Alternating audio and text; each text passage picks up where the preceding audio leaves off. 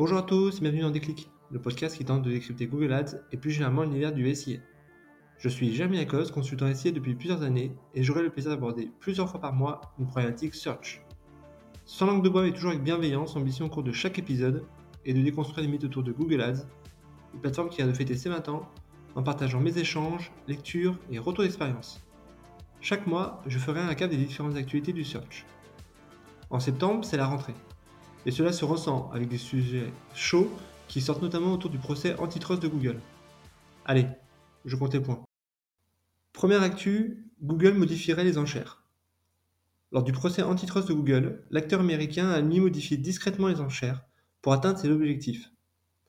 Ainsi donc, on apprend que le CPC ne dépendrait pas uniquement de la concurrence, mais aussi du bon vouloir de Google, avec des hausses allant de 5 à 15%. Un manque de transparence alors que Google certifie depuis des années ne pas toucher à ce fameux CPC, et surtout un abus de position dominante, dans un monde où 90% des requêtes françaises sont concentrées dans le moteur de recherche. Un argument de plus pour ceux qui se méfiaient des stratégies du smart bidding qui constitue le meilleur terreau pour masquer ces hausses. En parallèle, autre croyance qui semble partir en fumée, l'imperméabilité entre les équipes paid et organiques. Durant le procès, des échanges d'emails révéleraient certaines pressions exercées sur les équipes organiques afin de faire augmenter rapidement le volume de requêtes et donc de clics sur les annonces payantes.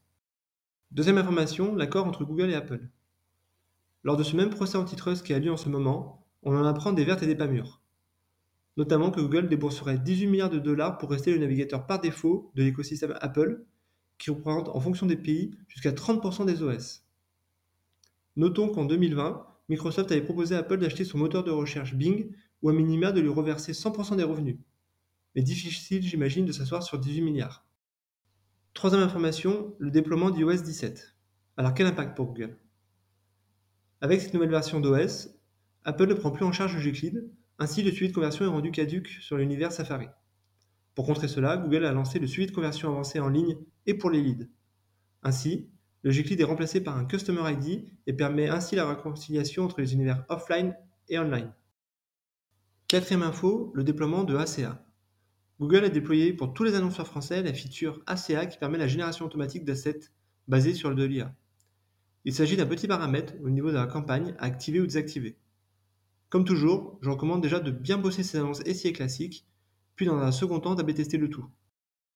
Cinquième information, le lancement d'un outil d'aide à la création YouTube. Creative Guidance exploite l'IA pour évaluer la qualité du contenu proposé et faire des recommandations afin d'intégrer les bonnes pratiques vidéo. À la clé, des commentaires pour optimiser son approche créative. Sixième information, le lancement des campagnes vidéo view YouTube. Grâce à l'IA encore, ce nouveau type de campagne permet de générer des assets créatifs et segments plus en cohérence avec votre audience et ainsi permettre 40% de vues supplémentaires en moyenne d'après Google. Bonne nouvelle, cela s'applique sur les shorts, infin et in-stream. Et enfin, septième information, quoi de neuf du côté de la fraude publicitaire? Elle devrait coûter 84 milliards de dollars cette année, soit 22% de l'investissement total en publicité digitale. Une paille quand les estimations prédisent un doublement d'ici 2028. Voilà, cette 19e revue d'actu est terminée avec un agenda solide autour de la structuration produit et des procès antitrust. D'ici là, prenez soin de vous, et si vous me cherchez, vous savez où me trouver, sur Google bien sûr. Allez, à la prochaine